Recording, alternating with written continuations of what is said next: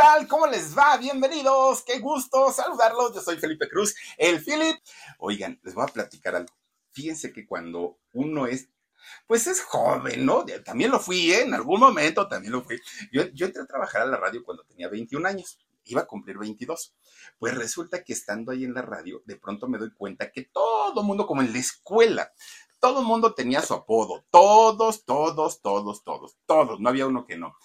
El chino, por ejemplo, que el chinito lo vi hace poquito, fuimos a, echarnos un, trago a una, a una cantina hace poquitito, ¿no? Que por cierto publiqué la foto ahí en el, en el este, Instagram. Fui con el Woody, por ejemplo, por ejemplo, mi amigo el Woody, fíjense que le decíamos así porque parecía al vaquero, así flaquito, flaquito, flaquito, alto, que con ellos dos me tomé las fotos, fíjense, con el chino, con el Woody, este, estaba quien más andaba por ahí, estaba el Men, uy, me acuerdo mucho del Men también, bueno, todos tenían un, un, apodo.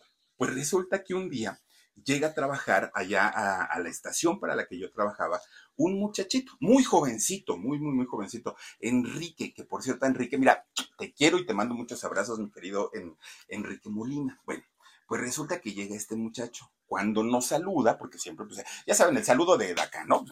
¿Cómo es así, así, así, ¿no? Nos saluda, pues yo le sentí algo raro en sus manos, pero no le di importancia. Va pasando el tiempo y fíjense que un día pues yo me doy cuenta que este muchachito Enrique tenía sus cuatro dedos, eh, no, perdón, tenía tres dedos de estos pegados, ¿no? Pero era una, un mal congénito que tenía o que sigue teniendo Enrique, estos tres, y se los platico porque es algo que a él no, no le causa ningún conflicto después de que ha vivido con eso toda su vida. Estos, estos tres dedos los tiene pegados y estos dos, eh, también el pulgar y el índice, también los tiene como si fuera uno solo. Así, ¿no? Hagan de cuenta, tres, tres pegados de un lado y los dos del otro.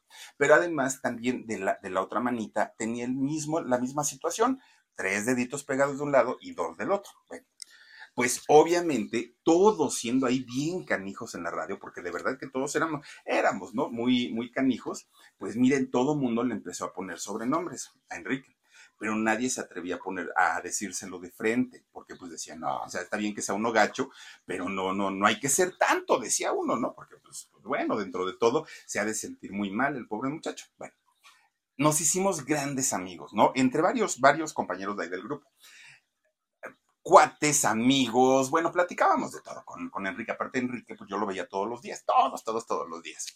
Pues resulta que ya entre todos los, los, compañeros, sin que él se enterara, le decíamos el cangrejito, ¿no? Entre todos, entre todos. Bueno, el cangrejito playero, bueno, pero que no se enterara Enrique, porque pues imagínense, se iba a sentir muy mal. Bueno, pues un día descansaba Enrique, no tenía que ir a trabajar fue a, creo que ese día daban vales de despensa, no me acuerdo, pero él tenía que ir a cobrar algo ahí al grupo.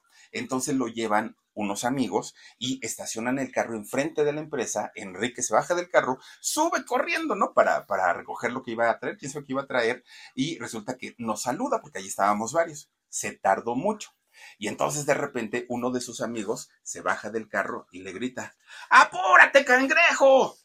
Imagínense que nosotros no le queríamos decir así para no hacerlo sentir mal, y ese apodo ya lo traía de toda la vida el cangrejito, de toda la vida. Ya fue cuando pues nos soltamos y ya todos le, empezamos a decir el cangrejito. Al día de hoy es el cangrejito y cuando de repente me llega a hablar por teléfono y yo digo, ay, este número de quién es, porque luego cambia, ¿no? A cada ratito.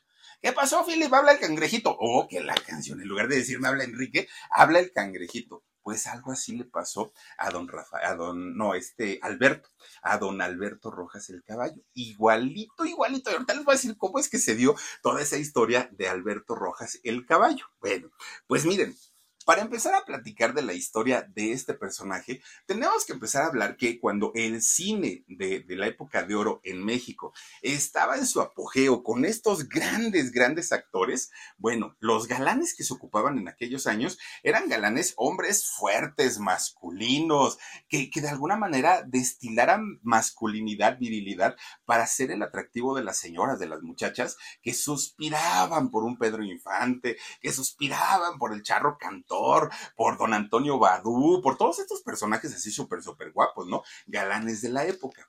Pero resulta que cuando termina la época, miren nada más don, don este Cordero, Joaquín Cordero, ahí está también. Bueno, bueno, don Antonio Aguilar no era así como tan, tan, tan galán, pero pues a muchas les gustaba. Estaba también don, don este, ay, ¿cómo se llama el que pusiste hasta la orilla, Omar? Eh, ay, Pedro Armendaris, ahí está, miren, don Pedro Armendaris. Bueno, pues resulta que cuando la época de oro del cine mexicano termina, empieza la época, la época del cine de los jóvenes, ¿no? Los famosos rockeros, rock and rolleros, un Alberto Vázquez, Enrique Guzmán, César Costa, todos estos personajes que además hacían sus películas. Y miren, Palito Ortega todavía le tocó por ahí, pues todos ellos también buscaban de alguna manera en estas películas poner a galanes todavía pues guapetones, todavía así como que pues tuvieran cierto atractivo físico para que pudiera llamar la atención, sobre todo de las muchachas, ¿no? Que, que querían ver a este tipo de galanes. Pero resulta que de repente termina esta etapa también del cine de los rock and rolleros y ¿qué creen? Pues al ratito empiezan a salir otro tipo de personajes, que yo no sé si la gente los consideraba galanes o no, eso sí no lo sé, pero de repente era cotorrísimo ver al Tuntún, baile y baile, oigan, se aventa, y aparte con un lenguaje bastante diferente, bastante florido en comparación a todo lo que veníamos eh, escuchando, pues ya de, diferentes etapas del cine, ¿no? El chaparrito Tuntún, baile y baile con unas grandototas que bailaba y, y brincaba y todo, y hablaba, pues miren nada más, ¿no? Conocimos a don Alfonso Sayas, a don Rafael Inclán, a don Lalo el Mimo, a don este Chatanuga, bueno, a don Luis de Alba, todos estos personajes que de pronto llegaron a convertirse en los nuevos galanes, en los nuevos protagonistas de estas películas que para muchos sí fue un cambio bastante fuerte, bastante eh, severo. Y fíjense que en, en ellos se llegan a convertir en los meros meros, en los reyes taquilleros de la pantalla en esos años. Eso sí, ¿En qué estaban basados sus éxitos? En películas de albures. Uh, para eso los mexicanos nos pintamos solitos, ¿no? En humor negro, burlándose de todo mundo. En decir pura peladez, ¿no? Puras groserías, puro doble sentido. Bueno, pues todos estos personajes lograron hacer en una etapa de nuestro cine, del cine mexicano, una etapa muy exitosa, porque el cine estaba atravesando por una situación económica ya para desaparecer, ya no había industria. El gobierno eh, auspiciaba, ¿no? Eh, patrocinaba ciertas películas, pero obviamente, pues con las condiciones necesarias para poder darles el, el, dinerito. Entonces, de pronto algunos productores se dieron cuenta que presentar a mujeres muy curvilíneas, muy, muy, muy así, pero con una cinturita. Aparte, en esa época todavía se respetaba el prototipo de la mujer más mexicana, ¿no? Mujeres frondosas, mujeres con cuerpos grandes, con cuerpos exuberantes, que no eran precisamente como las mujeres de ahora, ¿no? Muy, muy, muy, o las que salen en tele, muy delgaditas. No, no, no. En aquel momento eran mujeres frondosas, grandotas, curvilíneas, y resulta que las empiezan a presentar desnudas a estas mujeres. Claro, en aquel entonces no había el YouPorn y todas estas páginas, no existían. Entonces, la gente para, para ver este tipo de contenido o era a través de revistas o era por medio del cine. Y entonces, estas chicas que empezaban a salir eh, en, estas películas se convierten de la noche a la mañana en las reinas de la noche, se convierten en, en celebridades porque todos los caballeros querían ir al cine y los cines dejan de ser estos eh, centros de espectáculos familiares, ¿no? Estos centros de convivencia familiares y ahora iban mayormente caballeros. Ya después esos cines prácticamente se quedan como cine, eh, cines 3X en México al, pasar el tiempo.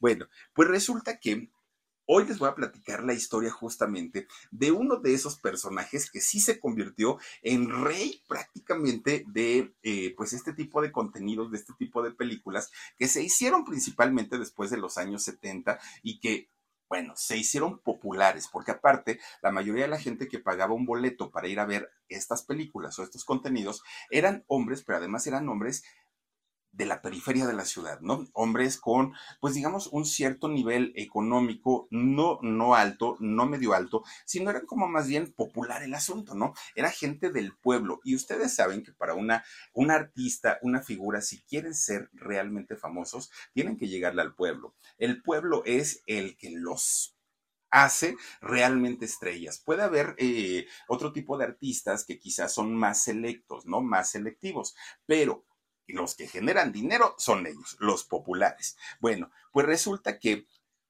este hombre no nada más era eh, un actor, porque para estas películas que yo les digo, no se requería ni un buen guion, no se, no, se requería una buena historia, no se requería que los, los, personajes supieran actuar. Simplemente con que salieran y mostraran el cuerpo era un éxito garantizado. Ya no necesitaban absolutamente nada más. Lo que les interesaba era dar un taco de ojo. Eso era lo que querían en aquellos años, lo lograron y se convirtieron verdaderamente en un, en un éxito tremendo. Bueno, pues don eh, Alberto Rojas, fíjense, don Alberto Rojas, el caballo, un comediante, que ya les digo no le gustaba ese, ese término, actor, pero también fue director de teatro y fue director de cine. De hecho, muchas películas en las que él participó fueron dirigidas por él. Por eso es que, uy, el señor hizo y deshizo, ¿no? En la mayoría de, sus películas. Bueno, pues resulta que en, en, aquel momento, cuando don, don Alberto, eh, sí,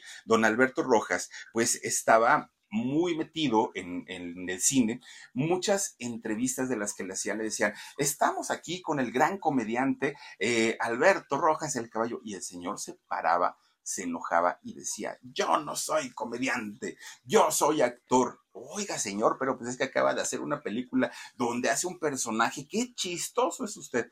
Pues no le gustaba, no le gustaba que le dijeran de, de esa manera. ¿Por qué? Miren, ahora sí que fue seguramente algún tipo de trauma que tenía pues con la comedia, pero toda la gente con la que se juntaba eran justamente comediantes. Este hombre eh, era originario de la ciudad de Monterrey, allá en Nuevo León. Él nació hace 78 años, fíjense nada más. De hecho, nace por ahí de los años 40, que en esos años, por cierto, allá en Monterrey, eh, ocurrió un fenómeno bastante interesante, que Monterrey es una de las ciudades, la segunda ciudad más grande de México, de, después de la Ciudad de México. Bueno, pues resulta que eh, muchos empresarios y eh, muchas fábricas comenzaron a, ir, a irse a esta ciudad. Muchas, muchas, muchas fábricas.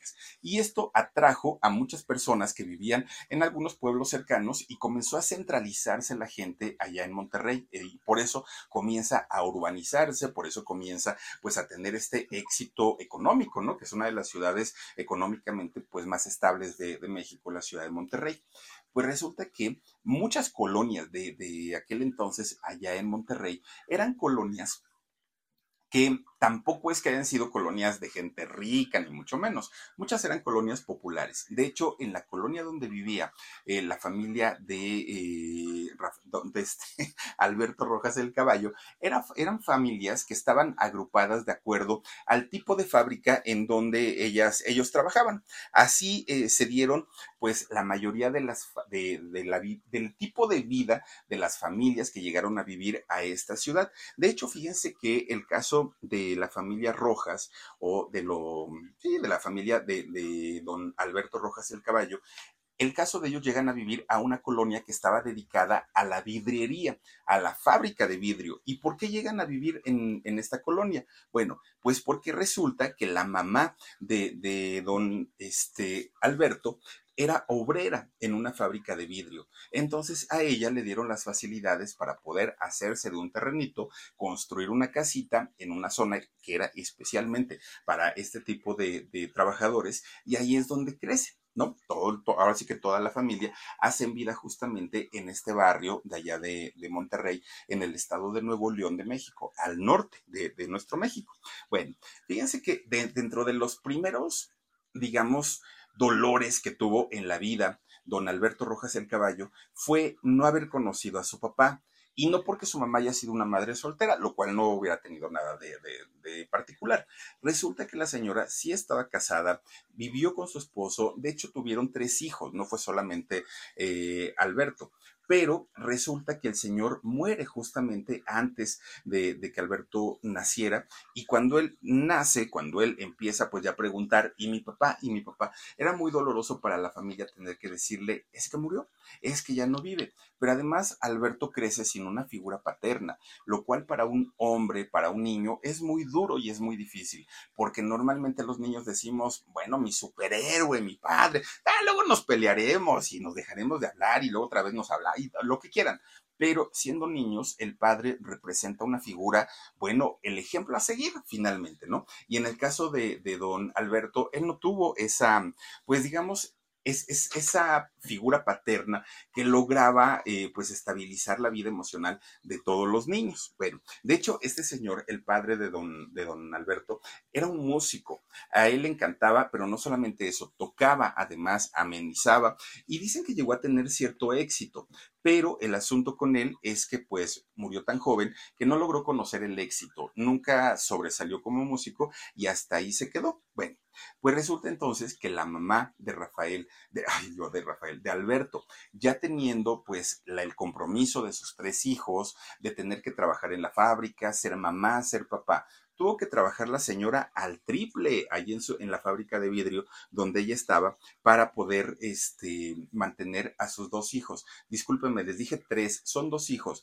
Tres son los que tuvo eh, don Alberto, no, no, no, son dos hijos, él y su hermana, que de hecho fíjense que por más que rascamos y rascamos y rascamos, el nombre de su hermana sí se los debo, no lo, no, no, no lo sabemos. Bueno, pues resulta que con los dos hijos, es decir, eh, eh, Alberto y su hermana, pues para la mamá era un trabajo triple el tener que estar trabajando para poder darles medianamente lo necesario. Bueno, pues resulta que con todo y todo, la señora luchando tanto logra sacarlos adelante a los dos muchachos. Miren, pues evidentemente para una mamá, y más en aquellos años, era, era causa de señalamientos, porque le decían, ¿cómo? ¿A poco no tienes papá? Seguramente tu mamá te tuvo y a lo mejor eres hijo del amante. Siempre, siempre, siempre agarraban de burla tanto a don Alberto como a su hermana, siempre, siempre. Y la mamá trataba de, defenderlos, trató de educarlos para que nunca se dejaran. En fin, su vida sí fue difícil, sí fue un poquito complicada. Hoy da lo mismo ser o no ser hijo de, una madre soltera, pero en esos años era algo que pesaba muchísimo, muchísimo. Bueno, pues a pesar de todos los problemas que tenía la señora, era una señora de buen humor, siempre estaba contenta, siempre estaba cantando, siempre se estaba riendo. De hecho, dicen que de ahí sacó pues la vena artística don Alberto, ¿no? Eso es lo que dice. Bueno, pues miren, a pesar de todas las carencias, la familia salió adelante. La hermana, el hermano, todos salieron ahí. Lo que sí es que el chamaco, pues obviamente no había quien le diera una disciplina ahí en casa, era canijo salió travieso, salió, bueno, canijo, don, don Caballo, desde chiquito. Resulta que la mamá tiene que mandar a llamar a la abuelita, a la, abuelita paterna, para que fuera y cuidara de los chamacos, porque era, era, por lo menos el caballito, era tremendo el chamaco. Llega la abuelita a vivir a casa y entonces el, el, chamaco le dice, ay abuelita, es que sabes que mi mamá no me entiende, pero pues es que yo no hago nada, nada más pues me porto como un niño, pero ella se enoja por todo no te preocupes, como buena abuelita, ¿no? Ya saben que las abuelitas pues siempre andan ahí solapando y alcahueteando a los nietos. Pues resulta que la, que la abuelita le decía, tú no te preocupes, hijo, yo le digo a tu mamá que te portaste bien y todo. La abuelita salió peor porque le dio rienda suelta. Ahora sí que literal le dio rienda suelta al caballo, tú haz lo que quieras, mi. No te preocupes, que para eso está tu abuela, que ella, ella te va este, a sacar de los problemas. Uy, el chamaco, imagínense nada más, ¿no? De lo que sí es que nunca se salvaba de la chancla vengadora. ¿Por qué? Porque a lo mejor la abuelita le cubría todas sus diabluras, pero cuando llegaba el momento de ir a revisar las boletas de la escuela, cero, cero, cero, cero, cero, cero. Pues la mamá del caballo se quitaba la chancla y enfrente del maestro y de sus compañeros se acostumbraba, ¿eh? Órale, órale, órale, pues hasta a mí me tocó. ¿No? Porque pues imagínense nada más la señora trabajando tanto y este chamaco no iba, llegaba tarde, no hacía las tareas, se dormía en la clase, bueno, un, un, mal estudiante. Finalmente, don, don Caballo, ¿no? Siendo muy jovencito. Y pues ya la abuelita le decía, ¿quién sabe qué haría tu hijo? Porque de aquí yo lo ponía a estudiar y todo el día lo hacía la tarea. Aquí se porta muy bien. Pues cuál si la abuelita era pues también bien tremenda, ¿no? Bueno, pues resulta que con todo y todo pasaba, como decimos en México, de panzazo. De panzazo el caballito lograba pasar de año. Bueno, pues hasta ahí la, la estaba haciendo. En lo que sí era muy bueno, muy, muy, muy bueno, era en los festivales escolares porque, ah, llegaba el día del padre, de la madre, del maestro, de esto, de aquello, y entonces él siempre o estaba en una obra de teatro, o estaba cantando, o estaba bailando, eso sí, ¿no? Pues era ocurrente, era creativo el, el chamaco. Bueno, él quería estar en todo, decía mi abuelita, están en todo menos en misa. Pues de eso era don Caballo. Estaba en todo menos en lo que debería. Resulta que cuando entra a la secundaria, como que se sienta un poquito, ¿no? Ya empieza a tener un poco más de responsabilidad y de hecho busca, eh, en lugar de andar de vago y perdiendo el tiempo, meterse a un equipo de béisbol. Ya ven que allá en Monterrey se juega muchísimo. Entonces empieza él a jugar eh, béisbol y esto lo tranquiliza muchísimo. Ya no desperdiciaba tanto su, tiempo. Eh, ni siquiera se le pasaba por la cabeza ser actor y salir en tele, nada, nada, nada, nada de eso. Pero resulta que fíjense que lo que hacía así, lo que sí hacía era en su casa ver estas películas de Tintán, de Don Oscar Ortiz de Pinedo, de este Oscar Pulido, todos estos personajes que fueron pues los creadores, originadores de la comedia en México y se la pasaba el caballo viendo todo el santo día la tele, pues su mamá trabajaba. Entonces se la pasaba muy contento y muy a gusto. Pero cuando entraba al cine, que tenía un dinerito para entrar al cine, no iba a ver estas películas. No, decía, estas películas son para niños. Entraba a ver las películas de rumberas. Bueno, pues su mamá otra vez sacaba la chancla y la acomodaba a los trancazos porque le decía, a ver, Alberto, yo te di dinero para que fueras al cine, pero no para ir a ver estas mujeres indecentes. ¿Quién, quién lo diría que después iba a hacer esas películas? Pero resulta que le decía, ¿cómo te andas? Andas yendo a ver a doña esta, ¿saben a quién iba a ver mucho? A, a la cubana esta, ay Dios mío, Ninón Sevilla, la aventurera entraba a ver y le decía, esa mujer que se encuera y que enseña todo es una impúdica, le decía la señora, ¿no? ¿Cómo te atreves a ir a ver a esta mujer?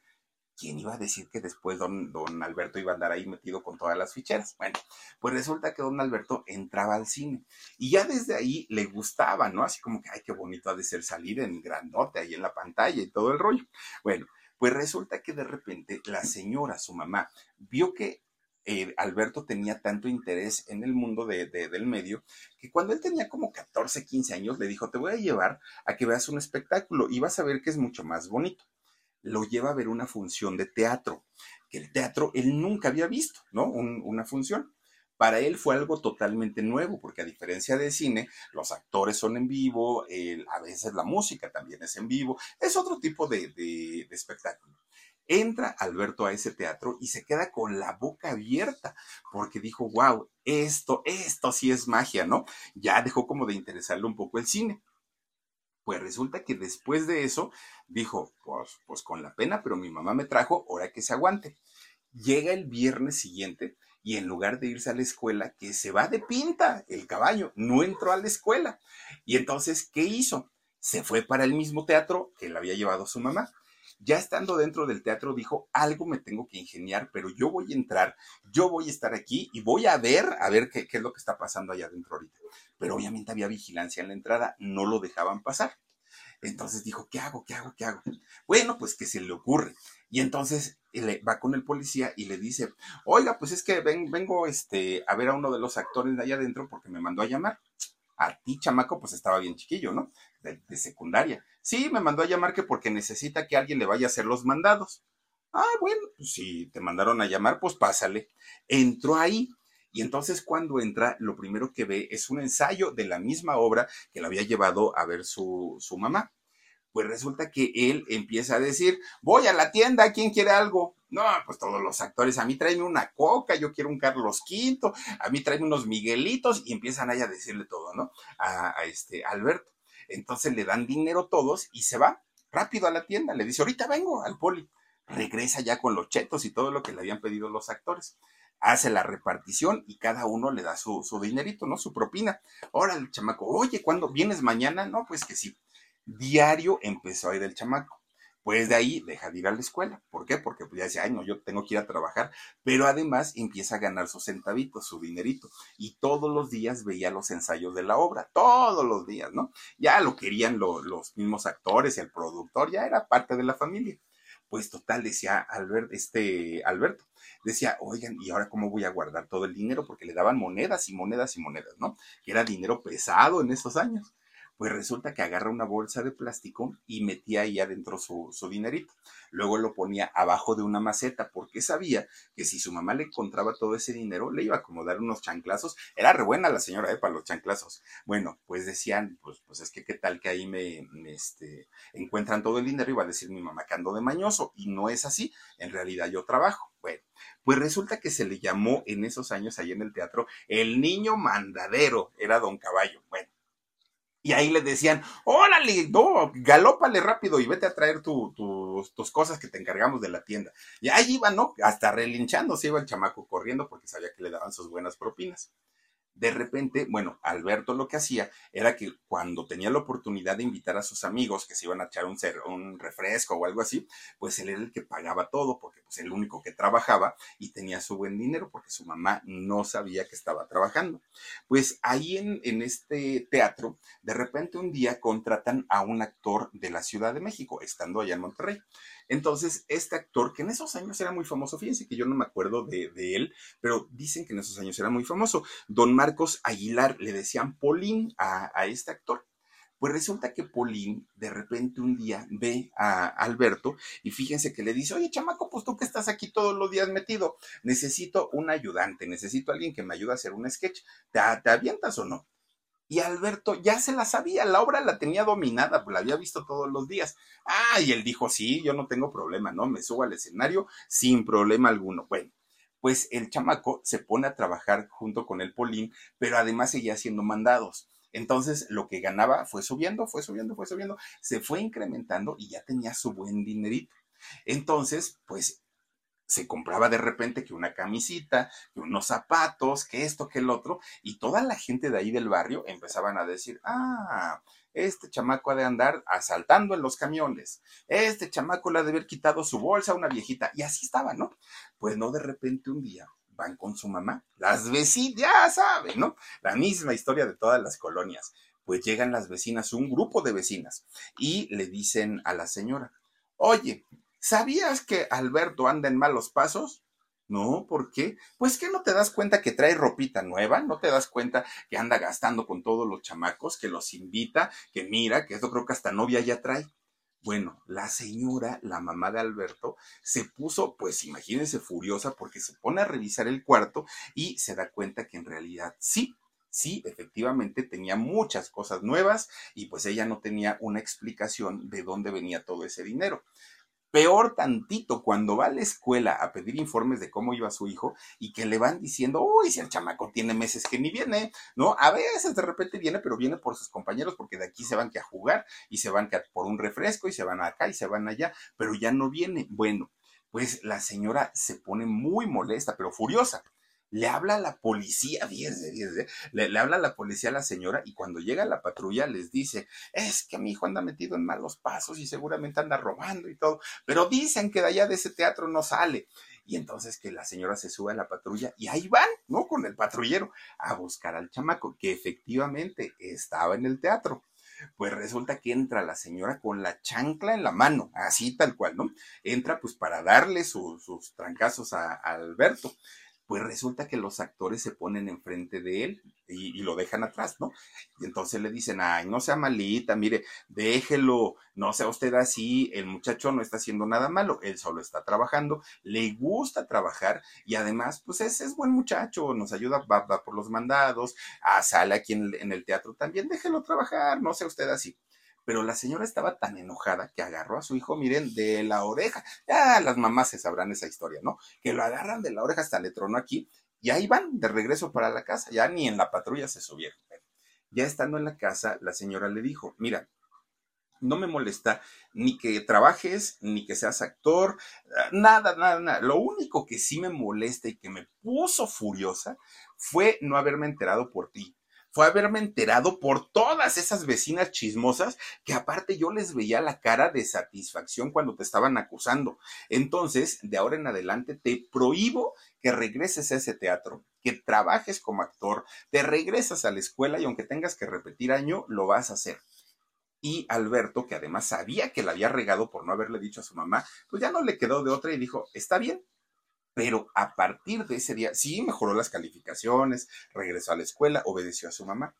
pero cayó en una depresión. Y entonces de pronto la señora lo veía todo el tiempo llorando, todo el tiempo lo veía triste, todo el tiempo lo veía mal, mal, mal, mal. Y no había cosa que, que lo hiciera reaccionar, que lo pusiera como, como pues en, en, otro estado, ¿no? Un poquito más, más contento.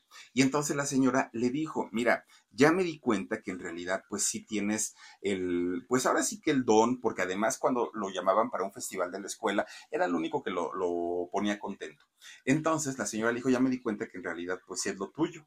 ¿Quieres trabajar? Órale. ¿Tienes vocación? Órale. Regresa a trabajar en el, en el, este, en el teatro. Yo no tengo mayor problema. Lo único que sí te pido es que no dejes la escuela. Bueno, el caballo dijo, perfecto, pero ¿sabes qué, mamá? Si voy a ser actor y voy a ser actor con el permiso tuyo, págame unos cursos de, actuación, no seas así. O sea, sí, yo tengo la práctica, pero pues necesito aprender bien para ser un buen actor. Y la señora le dijo, hijo, pero no hay dinero. ¿De dónde? Con lo que yo tengo apenas y para mantenerte a ti y a tu hermana. Ahora sí que no, no hay manera. Y Alberto le dijo, ándale, mamá, pues haz un sacrificio y mira que luego yo te lo pago, ya sabes. Y entonces la señora le pagó un, unos cursos en el IMSS. Ya saben que el IMSS, eh, en todo México, el Instituto Mexicano del Seguro Social, tiene centros recreativos, tiene teatros, tiene cines, está muy ligado a la cultura el Seguro Social. Entonces resulta que lo mete a una de esas escuelas y Alberto ahí es donde comienza, pues ahora sí ya su preparación como un, actor, ¿no? Ya no nada más pues como, como un ayudante de sketches, ya deja de ser mandadero, ya empieza pues ahora sí en otro, en otro nivel. Bueno, pues resulta que empieza a trabajar allá en Monterrey, haciendo principalmente teatro experimental allá en, en Monterrey pero él sabía perfectamente que si quería hacer una carrera grande, importante, algo bonito, pues tenía que eh, dejar su ciudad, que era una ciudad grande, pero tenía que irse a las ligas mayores, tenía que irse al Distrito Federal. Y entonces empieza él a hablar, fíjense, sin tener chat, sin tener WhatsApp, nada de eso, empieza a buscar contactos y lo contratan desde el Distrito Federal para una obra de teatro que se llamaba La Mosca pues le dicen, ven, te vas a trabajar una o dos semanas nada más y ya te regresas, pero para él sabía que ese iba a ser el inicio y sabía que después de eso, pues ya no iba a ser más fácil ir y venir. Ahí viene para acá en camioncito, ¿eh? no creo que agarró el avión, viene en camioncito para, para el Distrito Federal y cuando llega, que fue la primera vez que conoció la, la Ciudad de México, vio que si bien Monterrey era una ciudad enorme, no, hombre, la Ciudad de México, pues ¿Qué les digo? Es grandísima, grandísima. Se quedó maravillado con todo, ¿no? Monumentos, teatros, cines, las calles, todo, todo, todo. Y aparte estamos hablando, pues imagínense, del México de principios de los 70, finales de los 60. Entonces, pues era un México totalmente distinto. Y eh, Alberto se queda tan, tan, tan impresionado que comienza a trabajar en, en, esta obra de la mosca, pero cuando termina su temporada dijo, ah, no, yo ya no me regreso, yo ya no me voy, mi vida la voy a hacer aquí y de aquí me quedo y aquí voy a hacer carrera. ¿Cómo lo iba a hacer sin trabajo? ¿Cómo lo iba a hacer prácticamente sin, sin tener algún contacto grande que lo pudiera llevar a triunfar en el cine o en el teatro? Pues don Alberto, si algo tenía el caballo, era un sentido del humor que hacía que le cayera bien a la mayoría de la gente, no a todos, pero a la gran mayoría. Y entonces esas dos semanitas que estuvo en la obra de la mosca le sirvieron para hacer amistades, contactos. No, hombre, al ratito ella se rozaba con los círculos de teatro más, más, más grandes, ¿no? Y poco a poquito empiezan a incluirlo en diferentes obras de teatro. Poco a poquito se fue metiendo. Trabajo nunca le faltó, ¿eh? Nunca, nunca. Lo que sea de cada quien, siempre tuvo su, su chambas, don Caballo, porque era bastante, bastante bueno. Bueno, pues resulta que de ahí, de, de, estar haciendo teatro, ya teatro comercial aquí en México, lo empiezan a llamar para hacer de ahora en adelante cine. ¿Cómo es que llega al cine Don Caballo? Pues prácticamente sin tener ningún tipo de experiencia ni nada, por la simpatía, porque el señor, pues solito, ¿no? Él no necesitaba, pues, realmente gran cosa. Él se paraba y era tan chistoso, o sea, sus caras, sus gestos, su propio físico le ayudaba muchísimo. El ser tan grandote, bueno, tan largo, tan delgado, con, con esa cara alargada y dientón, ya, eso, eso era su, gracia de, de don Alberto. Entonces resulta que lo contratan, pero fíjense nada más. La primera película que hace se llamó Almohada para tres. Ya desde ahí, pues ustedes dirán. Y luego hizo una película que se llamó Santo en el Tesoro de Drácula. Esta película, de hecho, eh, a, Santo, el enmascarado de plata, casi le cuesta, casi le cuesta la carrera. ¿Por qué? Porque resulta que eh, en estas películas, en esta película se incluía eh, escenas eróticas, escenas eróticas que casi, casi rayaban en el no por. Y entonces, eh, pues para Santo fue muy criticado, aunque esas escenas no salieron en México, sí salieron en Europa. Esas, esas imágenes en donde hizo el Santo estas películas, pues prácticamente con sexo explícito. Entonces, en esa película participa justamente el caballo y de ahí, pues ya salir con el santo fue oh, bueno, reventó su carrera porque el santo era un personaje muy querido y muy conocido prácticamente en todo el mundo, ¿no? Santo sí tenía su, su, fama. Pues desde ahí la carrera del caballo empieza a crecer, a crecer, a crecer, a crecer, a irse para arriba. Y de hecho ahí es cuando lo apodan, gracias a su físico, el caballo. Que miren, lo pensaron mucho porque decían, ay no, ¿cómo le vamos a decir el caballo a este señor? Pobrecito, ¿no? Pues miren, pues sí, está así como que alargado, dientón, todo grande. Pues sí parece caballo, la verdad sí, pero no le vamos a decir de esa manera porque pues se va a sentir mal, ¿no? Va a sentir feo el pobrecito. Cuando le, le proponen al caballo decirle que el apodo o, el mote artístico iba a ser justamente el caballo, él dijo, ay, ni se preocupen, desde que yo era chiquito así me decían. Imagínense nada más, le pasó lo del cangrejito. No, bueno, luego se mete a un equipo de fútbol, el caballo. Y en ese equipo, para, para su mala suerte, el señor corría, que qué barbaridad. Entonces decían, ay, este hombre parece que galopa, ¿no? No parece que corre para allá. De ahí se le quedó eternamente el caballo que su hermana sí le reclamó, ¿eh? Le dijo, oye, ¿cómo permites que te estén comparando con un animal?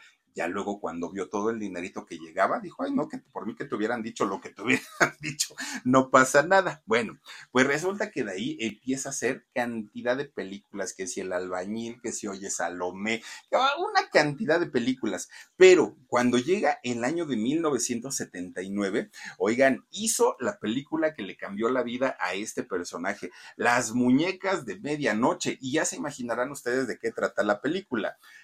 Bueno, era pues uno de los, uno de los principales reyes de las películas de ficheras, de las sexicomedias, de todas estas tramas, increíble fue para él, ¿no? Porque pues para la mayoría del público y la mayoría de la gente no estaban como muy convencidas de este tipo de contenido o de este tipo de cine. Bueno, pues 40 películas fue las que hizo don, don, Alberto Rojas el Caballo con esa temática, ¿no? De las sexy comedias y de la, del cine de ficheras. Pero fíjense ustedes que si contamos también los videohomes que ya después hizo, ya en su vida adulta, pues estamos hablando de cerca de 70 películas las que hizo don Alberto Rojas el Caballo, que se dicen poquitas, pero en realidad pues sí son, son bastantes, bastantes. Bueno. Mientras este género fue muy criticado, mucho, mucho, muy criticado, fíjense que don Alberto siempre eh, defendió defendió mucho este género, porque él decía que sí tenían buenas historias, que sí eh, había actuación también, que no era nada más de, de, salir a, este, a desnudarse y ya y que pues las películas eran injustamente atacadas. Bueno, además él en su favor siempre decía, además díganme una sola película que haya llenado una sala de cine de dos mil o tres mil personas. Y en eso tiene razón, porque resulta que antes los cines eran precisamente grandes como el, el Metropolitan, que hoy es un lugar para conciertos. Antes era el cine Metropolitan, estaba este, el cine ópera, estaban todos estos cines que eran enormes, enormes, enormes, y estas películas de ficha llenaban, fíjense, vendían absolutamente todas sus localidades y eran cine permanencia voluntaria en esos años. Bueno, pues resulta que decía él, y por favor, no me ofendan a las actrices que salen ahí. Sí se desnudan, sí se quitan su ropa, pero porque es necesario y porque además es un tipo de arte. Siempre defendió eso don, don Caballo, ¿no? Además, él decía, estas mujeres son eh, pues el pilar de sus familias, tienen que mantener a sus hijos y no merecen ser tratadas o maltratadas poniéndoles motes tan, tan horribles o tan misóginos. Fíjense nada más un hombre que las defendió muchísimo, muchísimo. Decía él que estaba orgulloso de haber formado parte de, esta etapa del cine en decadencia, porque en realidad, miren, ahora sí que no, no podemos tampoco tapar el sol con un dedo y decir, ay, qué maravilloso cine. No, servía para lo que servía, para entretener, para vender, para llenar eh, las salas de cine y para hacer dinero. para eso sí servía. Nunca iban a ganar un premio, nunca iban a concursar, nunca, nada, o sea, eso no, no eran ese tipo de, de contenidos gracias a que don Alberto siempre se refirió bien a sus compañeros, a sus compañeras, a la misma época de cine en la que él trabajó, fíjense que se ganó pues ahora sí que el, mote de ser uno de los caballeros del cine de esta época, ¿no? Que si bien él actuaba en, en todos estos contenidos, no quería decir que en la vida personal o en la vida real, él se, condujera de la misma forma, ¿no? Era un caballero y era muy respetuoso. De hecho, don, don Alberto, ya cuando entra a una edad adulta, comienza a estudiar y fue un hombre preparado, un hombre bastante preparado, muy leído, le encantaba leer a, a don Caballo, y tan fue así que brinca de, de, ser actor o de ser solo actor, comediante, ahora a convertirse en director no solo de cine, también de teatro algo que no era tan, tan común en aquellos años, ¿no? O eran productores, o eran directores, o eran actores, pero él se convierte en uno de los eh, hombres o productores más exigentes, y no solo con sus actores, también con, con él mismo. De hecho, fíjense que él como director de pronto decía, bueno, si mi personaje lo, lo, lo justifica, yo sería capaz hasta de quitarme la ropa pero resulta que esos personajes siempre lo justificaban, pues fue de los primeros en salir desnudo en este tipo de películas. Causó tanto impacto el no ser un hombre atlético, el no, ser un hombre guapo, pero tener el valor de desnudarse, de quitarse la ropa, que, ¿qué creen? Ahí tienen que una revista de aquellos años lo fue a buscar y le dicen, oiga, don Caballo, pues es que su público pues lo está pidiendo, unas fotos totalmente desnudo. Y entonces, pues don, don Caballo dijo, ay Dios mío, lo haré, no lo haré. Pues digo, las chicas es, como una tradición, si quiere verse de, de, esa manera, pues eh, siempre ha habido ese tipo de revistas, ¿no? Que si la H, la Playboy, la, todas estas eh, revistas. Pero en el caso de los hombres no es tan común. Y entonces don Alberto dijo, pero pues vamos hablando, ¿no? Pues ahora sí queda como pues que le llegan al precio a don, a don Alberto Rojas el caballo, ¿y qué creen? Pues que si se desnudó, y fue de los primeritos en salir y mostrarse como Dios lo trajo al mundo. Oigan, sin ser un Jorge Rivero, sin ser un Andrés García, sin ser, no hombre, él así tal cual, pues ahí salió encuerado y se vendieron las revistas. Era, era, un personaje tan querido y tan chistoso que la gente compró, fíjense nada más, su, su revista. Y pues no, no había firma de autógrafo, sino juren lo que iban las señoras a, este, pues al autógrafo, ¿no? En aquel momento. Bueno, es cuando, ay, no, es que era, no me lo imagino este, totalmente desnudo, la verdad, es que era chistosísimo ese señor. Bueno, pues don Alberto hizo, ya les decía yo al principio, esta obra de teatro, la de Papito Querido, él la dirigió, aparte de todo, hoy la está haciendo Humberto, Humberto Zurita, que por cierto, ver a Humberto Zurita en, en, Papito, en Papito Querido, sí es chistoso, ¿no? Y de hecho se ve muy bien como mujer Humberto Zurita, pero haber visto a don, a don Alberto Rojas el caballo maquillado y personificado como mujer con el bilé hasta por no, no, no, no, no, era de verdad una cosa tan chistosa que nada más de verlo ya estaba uno muriéndose de risa porque era muy bueno, muy, muy, muy bueno don Alberto en algún momento. También hizo, a ver si tienen una imagen de, don Alberto, así con, con, miren, miren nada más a don Alberto ahí vestido de es que era muy chistoso. Que esa historia, la de Papito Querido, es la de la, jaula de las locas, ¿no? Es, es eh, muy parecida, es muy similar, pero bueno, a final de cuentas, pues él se hace pasar por su esposa para presentarse con los consuegros, con, con los, los este, papás del novio de, de su hijo. Bueno, pues así es como, como resulta.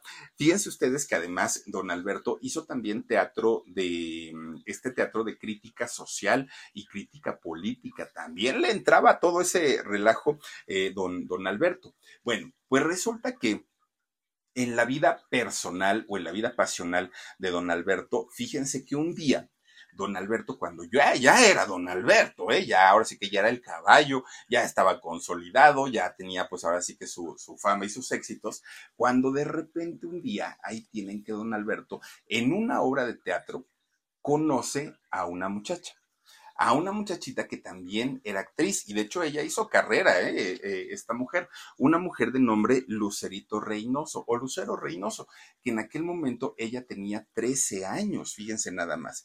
Pues resulta que don Alberto, que ya era un hombre hecho y derecho, se fijó en ella. Además, se enamoró de ella, se enamora de esta mujer. Pero cuando le dicen que Lucero tan solo tenía 13 años de edad, dijo don Alberto, ah, no, pues si tarugo no soy, si la agarro me voy a la cárcel, no, no, no, no, no, yo prefiero seguir trabajando y todo. Bueno, pues él se queda muy, muy, muy enamorado de Lucerito Reynoso porque ella, pues, pues simplemente estaba, pues era una niña finalmente, ¿no? Ella estaba en sus muñecas y estaba en otras cosas y actuando, además de todo. Don Alberto se va, sigue haciendo su carrera, pero va pasando el tiempo, van pasando los años y resulta que de pronto un día él dice, a ver, cuando yo conocí a esta chamaca tenía 13, ya pasaron 5 años, 18, dijo don Alberto, está en la edad, ahora sí nadie me la quita, pero obviamente ya había pues, don Alberto ya estaba más grande todavía. Y entonces fue a buscarla, fue a buscar a Lucerito Reynoso. Y entonces habla con ella, habla con sus papás. Y la muchacha, por increíble que parezca, le dijo a sus papás, a mí también me gusta. Sí, sí me gusta, ¿no? El caballo, dijo yo, me aviento, no hay problema. Y entonces los papás le dijeron, oye, Lucero, pero mira, él es un señor, hecho y de sí, pero ya soy mayor de edad. ¿no? Además, el Señor me respetó, me esperó y yo no tengo mayor problema. Pues ahora sí que mientras fuiste niña no te hubiéramos dejado, pero ni de chiste. Pero efectivamente ya eres mayor de edad, tú decides. Dijo ella, me caso. Pues, ¿qué creen? Primero, pues lo primero, ¿no? Noviazgo, vamos a conocernos, todo el rollo, hasta que llegue el día de la gran boda. Fíjense nada más. Bueno, se casa Lucerito Reynoso con eh, don Alberto Rojas el Caballo. Pues parecía su hija, así tal cual. Una, una muchacha muy joven, vean nada más la diferencia. O sea, es una, un rostro de niña esta mujer y, y Alberto pues no era precisamente un muchachito. Pues resulta que ellos tuvieron tres hijos, Lucedit, Alberto Jr. y Lucero. Son los tres hijos que, que tuvieron, ¿no? Pues el matrimonio parecía perfecto. De hecho, la mayoría de la gente decía, ay, no, es que ellos son el matrimonio para la eternidad, mira qué bonita pareja, mira cómo los quiere, cómo quieren a sus hijos. Bueno, todo estaba bien, pero de repente un día, ¿qué creen? Que Lucero anuncia el divorcio. Me divorcio del caballo, dijo. Ya, no lo soporto, ya no nos entendemos. Adiós y tan. Para todo el mundo fue una sorpresa porque dijeron, oiga, pero se llevaban tan bien, hacían tan bonita pareja que fue lo que sucedió. Hay una versión que dice que eh, don, Alberto para aquellos años hacía giras tan largas y tan extensas que a veces hasta un año se ausentaba de su casa. Y eso, eso provocaba pues que se fueran distanciando poco a poco hasta que finalmente el matrimonio se rompió. Pero algunos de sus compañeros de trabajo decían, ah, ya, este caballo, dinos, ¿verdad que anduviste con tal y con tal? Con todas las actrices con las que trabajó, guapísimas todas ellas pues el caballo se enojaba y se enojaba feo porque decía, a ver, ¿por qué le faltas el respeto a esas señoras? Son unas damas y no porque se desnuden en la pantalla quiere decir que sean unas cualquieras. Son señoras que merecen respeto y las hacía respetar, fíjense nada más, a, a estas mujeres. Bueno, pasan tres años tres años del divorcio, en donde ya no se veían eh, los hijos, sí, los hijos y el caballo, cuando había oportunidad se veían Lucero y el caballo, la esposa y el esposo, pero pues era así como todo muy cordial. Después de esos tres años, el caballo se pone a pensar y dice, Lucero me ha aguantado tanto, tanto, tanto, ha estado conmigo en las buenas y en las malas, empieza a reflexionar, a reflexionar, hasta que de repente un día no le va llegando con rosas a Lucero y le dice, vengo a pedirte que seas mi novia y que te cases conmigo. Pues Lucero dijo, ¿y este loco de qué me habla? Pues si tenemos apenas tres años de divorciados y ahí viene. Pues el caballo hizo hasta lo imposible por reconquistar a Lucero. Hizo todo, todo. Ya, ya sus hijos pues ya estaban grandes, ya, o sea, imagínense nada más, ¿no? Y resulta que de tanto y tanto y tanto, dijo Lucero, pues como dicen, es, eh, es mejor malo conocido que bueno por conocer y que Lucero acepta casarse de nuevo con el caballo.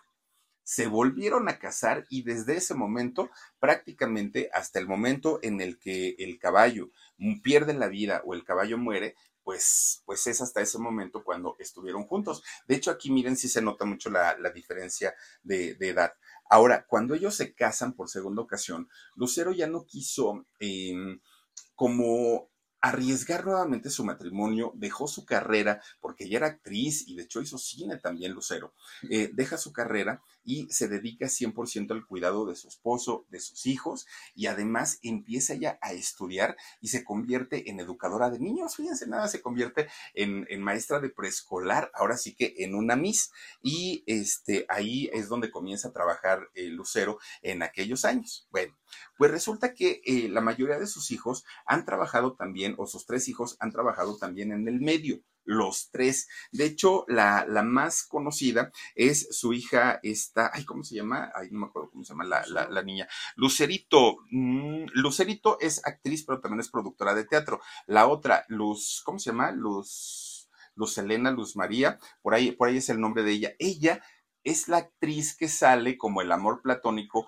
de Benito en la serie de vecinos. Bueno, que Benito pues ya murió, ¿no? Octavio Ocaña pero esta niña se hizo famosa justamente por, por este personaje, hija justamente de don Alberto eh, Rojas el Caballo. Solecito era el nombre de la, del personaje en la serie, pero el nombre, no me acuerdo, era Luz, es algo de Luz, pero no me acuerdo el, Lucedit, gracias Dani. Es esta niña la que sale ahí como, como este, el amor platónico de Benito. Bueno, y en el caso de Alberto, Alberto Jr., él fíjense que es conductor en Telehit, un canal de, de, paga aquí en México, y además también es cronista deportivo, a eso se dedican. Entonces los tres hijos pues están de alguna manera envueltos en, en cosas que tienen que ver con el medio, ¿no? los tres muchachos se han dedicado a, a esto.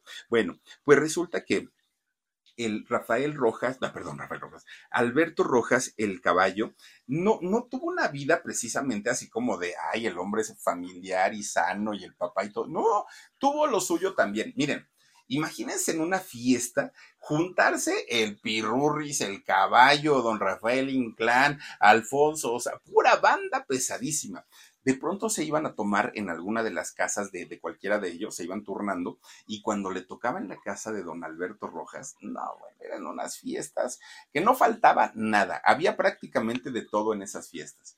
Pues no los chamacos, sus hijos, se levantaban a las 7 de la mañana para irse a la escuela y tenían que pasar encima del pirurris, encima del chatanuga, encima de todo mundo, porque estaban tomadísimos. Todavía la fiesta no se acababa. Bueno, a veces iba Lucerito a sacar una ropa de su closet y de ahí salía dormido el, el borras, de ahí salía, imagínense nada más, fiestononones locos que se aventaba este don, don Alberto Rojas, el caballo, en sus fiestas. Pero obviamente, entre tanto trabajo, entre la misma edad y entre todo lo que eh, vivieron todos esos actores, poco a poquito a cada uno de ellos, la vida les empezó a cobrar factura. Y en el caso de, de don Alberto, fíjense que fue bastante, bastante triste, porque cuando llega el final de los años 90, ya dejaron de producirse las películas de ficheras, ya no había.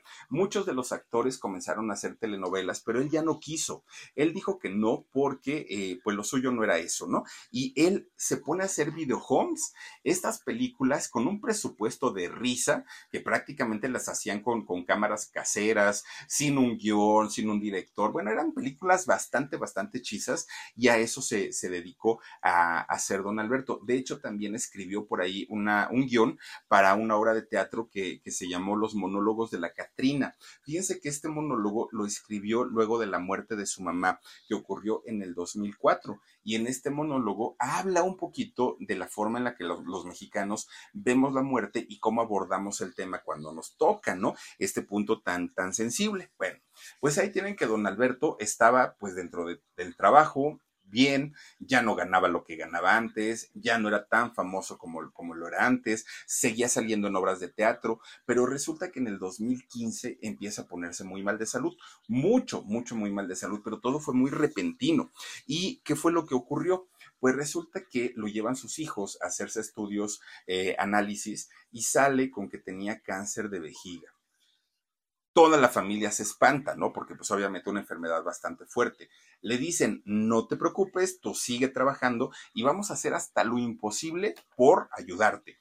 Pues resulta que don Alberto comienza a tomar tratamientos alternativos, bueno, hizo de todo, de todo, de todo, pero ya no se pudo, ¿no? Ya, ya su situación estaba cada vez mal seguía haciendo obras de teatro. De hecho, estuvo en, la, en una de las últimas que hizo, fue la de Semecienta. Ahí estuvo eh, don, don Alberto, pero para aquel momento ya le hacían radioterapias, quimioterapias, no le daba resultado nada de lo, de, lo que hacía.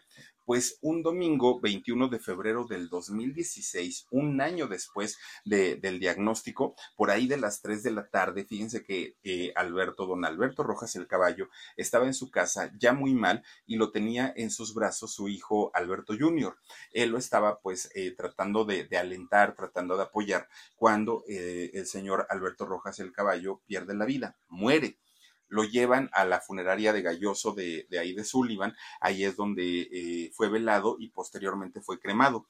Tienen un nicho familiar y ahí es donde descansan los restos mortales de, de don Alberto Rojas el Caballo. Fíjense que doña Lucerito, su esposa, su primera y segunda esposa, la única esposa y la que estuvo con él hasta el final de sus días, le sobrevive hasta el día de hoy. Tiene 67 años, le sobreviven sus tres hijos, eh, le quedan dos nietos también eh, a, don Alberto. De hecho, su hermana, si no estoy mal, también vive, la hermana de don, de, don Alberto. Algo que ocurrió muy raro es que justamente el día que muere don Alberto Rojas el Caballo, también murió esta actriz, eh, la que la hacía de Claudia en Cándido Pérez, Alcalá, está mm, eh, María Luisa Alcalá. Ella muere también el mismo día, justamente, que, el caballo, y pues de alguna manera, pues es esta famosa regla de tres, ¿no? En donde se van de tres. No me acuerdo si alguien más del espectáculo se fue por aquellos días, pero el mismo día fue cuando murió este María Luisa Alcalá, este personaje de Claudia en el doctor Cándido Pérez. Hizo don Alberto Rojas el caballo entre 40 y 70 películas, 40 en el cine, digamos, normal y 30 eh, más entre los videohomes y algunas otras otros trabajos que llegó a realizar, además de obras de teatro. Lo que sí no le gustaba pues, era la televisión. Ahí sí decía, ah, ¿cómo que no es lo mío, no? Lo mío es andar en otros lados y encuerándome y todo. Era lo que decía don Alberto Rojas el caballo, que en paz descanse, pero pues ahí está su historia de vida y a mí me dio mucha emoción platicárselas porque son de estas historias de las que uno aprende además, ¿no? Y que dicen por ahí que cuando uno está en esta vida designado para algo, mm, hagan lo que hagan o, dejen de hacer lo que dejen de hacer, la vida nos va a llevar para lo que venimos a hacer aquí. En fin, nos vemos, si Diosito quiere, hasta el ratito. Besos, adiós. Ay, escúchenos en, en podcast, por favor. No se les olvide, se lo suplico. Adiós, besos.